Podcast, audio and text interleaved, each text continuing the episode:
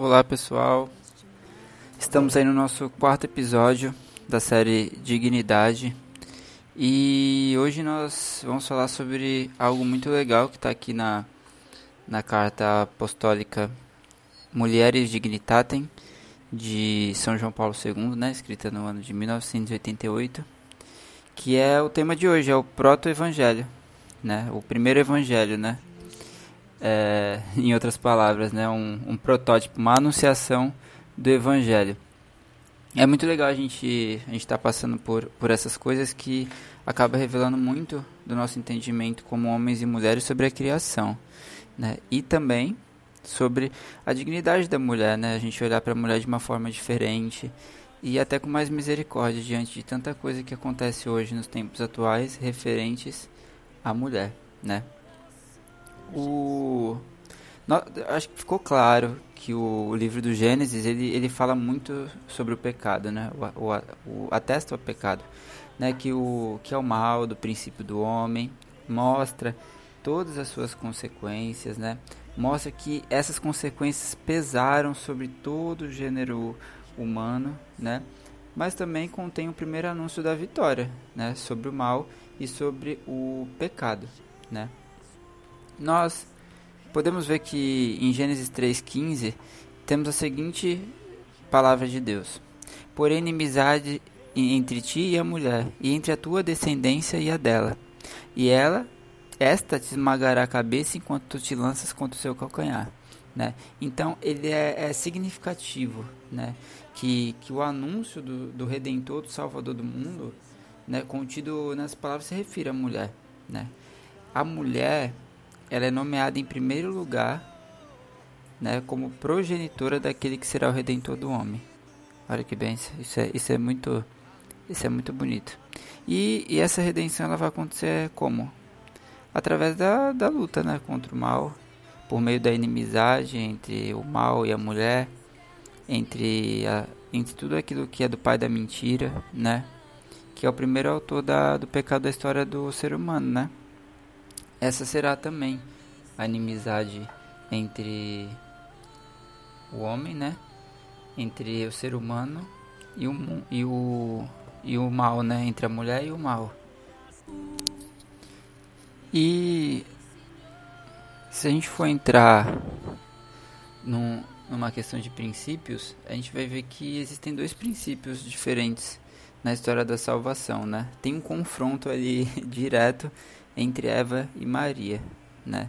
Se, se você for ver, Eva é vista como a mãe de todos os viventes, né? Você vê em Gênesis 3:20, né? Ela é testemunha ali do princípio bíblico, no qual estão contidas as verdades sobre a criação do homem, a imagem e semelhança de Deus, a verdade do, sobre o pecado original, e Maria é a testemunha do novo princípio, da nova criatura, né, que podemos ler na segunda carta de São Paulo aos Coríntios, capítulo 5, versículo 17. Não sei se você já ouviu a expressão de que Maria é a nova Eva, né? Através de Eva entrou o pecado na história da humanidade. E através da Virgem Maria entrou a salvação, né? Nosso Senhor Jesus Cristo. Nós temos também que, que perceber algumas coisas que, para intervir na história do povo, né, do seu povo, é, Deus se dirigiu a algumas mulheres, né? É, por exemplo, como a mãe de Samuel e de Sansão, né, para estipular aliança com a humanidade. Ele também acabou entrando em contato, entrando em contato é, usando de alguns homens, né, como Noé, Abraão, Moisés.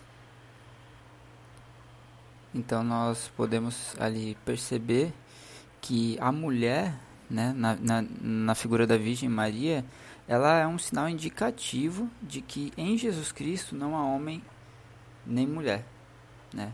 É, existe uma contra, contraposição recíproca entre homem e mulher, né, como, como herança do pecado original. E essa ela é essencialmente superada, né? Pois se a gente for pegar ali na carta de São Paulo aos Gálatas, capítulo 3, versículo 28, todos vós sois um só em Jesus Cristo. Né? Então, através de Maria foi gerado Jesus, né, para trazer essa unidade de novo, essa, essa redenção entre os povos, entre a humanidade, do que acabou se distanciando no pecado original ali por Adão e Eva, né? E, e, é engraçado a gente ver isso porque nós vimos nos três capítulos, três episódios anteriores, da importância da, da unidade dos dois, né? Que o homem foi feito para a mulher e a mulher para o homem, né? Para esses dois em comunhão, né? Levarem o reino de Deus à humanidade. E se a gente for pegar essa, essa passagem de Gálatas 3, que todos, todos vós sois um só em Cristo Jesus, nós podemos ver que, que essas palavras citadas né, por São Paulo, elas tratam da, da originária de unidade dos dois, que é citada na criação do homem, né? É, como homem e mulher, a imagem e semelhança de Deus. Então, em a Virgem Maria, é, Jesus Cristo, a Santíssima Trindade, né, o Espírito Santo, todo mundo ali foi uma unidade. Né? Estavam todos ligados para quê? Para espalhar o reino dos céus aqui para a humanidade. E foi o que aconteceu. Né? Na, na vida terrena de, de Maria, na vida terrena de Jesus e até o, os tempos atuais. Né? Essa unidade entre eles também, além do Espírito, né? No, na, no espiritual também foi no, no carnal, né? Porque Jesus estava dentro de Maria, um bebezinho, né? Gerado pelo Espírito Santo. Então, é, nós podemos perceber que essa unidade de dois aconteceu em todos os ambientes. E a missão foi concluída, né? Apresentar o reino de Deus, trazer a redenção ao mundo, restituir o que o pecado original destruiu, unir novamente as pessoas a Deus. Então, através da Virgem Maria, de Jesus, dessa unidade, isso aconteceu, isso foi restituído. E é muito bonito da gente ver como como a Virgem Maria, ela na sua liberdade aceitou né, a, essa unidade com Cristo, com Deus, né, com a Santíssima Trindade. Ela participou desse mistério de salvação livremente. Isso, gente, traz, traz uma reflexão muito grande pra gente de como está a nossa liberdade, né? Do, do, que a gente tem feito da nossa liberdade. É, esses áudios eles estão sendo gravados em meio a uma pandemia de coronavírus e a gente tem que refletir sobre algumas coisas, a gente não pode deixar passar. A gente tem que refletir sobre isso todo dia, né? É, quantas vezes a gente deixou de estar com Deus porque nós tínhamos desculpas, realmente nós tínhamos. E até algumas plausíveis, entre aspas. É, não posso, tenho que trabalhar. Não posso, tenho que estudar. Não posso, tenho, tenho que tocar não sei aonde. Tem, eu tenho reunião, eu tenho encontro. né? Estão precisando de mim lá. E agora que a gente está em casa? Por que a gente não está rezando mais, né? Por que, que não estamos dando mais? Se o problema era esse. O problema somos nós. Nós não somos livres. Nós estamos amarrados ao pecado, ao ativismo. Nós estamos amarrados aos vícios terrenos, tais como TV, celular, jogos, um monte de coisa. Né? A gente não tem essa liberdade que a Virgem Maria teve em falar sim. Sim e corresponder, né? Porque quantas gente dá sim e não corresponde, né? É muito bonito o que, o que a Virgem Maria fala de, em Lucas 1,49. Grandes coisas fez em mim o Todo-Poderoso. Né? Olha que é muito bonito. Né? Então, com toda certeza, essas grandes coisas que a Virgem Maria percebeu foi porque, ao dar o seu sim livre, espontâneo, verdadeiro, genuíno né, para Deus, a Virgem Maria se encontrou, foi uma descoberta de toda a riqueza, aquela riqueza da criação que Deus fez. Por isso que ela ficou assim encantada. Ela encontrou a sua, a sua originalidade, ela meu, é isso que Deus quer. Foi para isso que Deus me criou. Nossa, como Deus é bom. Como Deus é maravilhoso. Eu tenho que corresponder esse amor. Eu tenho que dar mais a Ele, eu tenho que viver verdadeiramente para Ele, porque ela chegou lá. né? Ela chegou ao conhecimento dessa dádiva oferecida por Deus, desse desse presente que Deus deu para ela, né? E a pergunta é: quando que eu e você vamos encontrar essa dádiva no coração de Deus, né? É, amanhã, daqui a um ano, quando a gente quiser, essa é a verdade. Quando nós nos decidirmos a viver inteiramente para Deus e sem apegos mundanos a pessoas, a objetos, a atividades, mas se apegar à presença de Deus, à presença da criação original, né?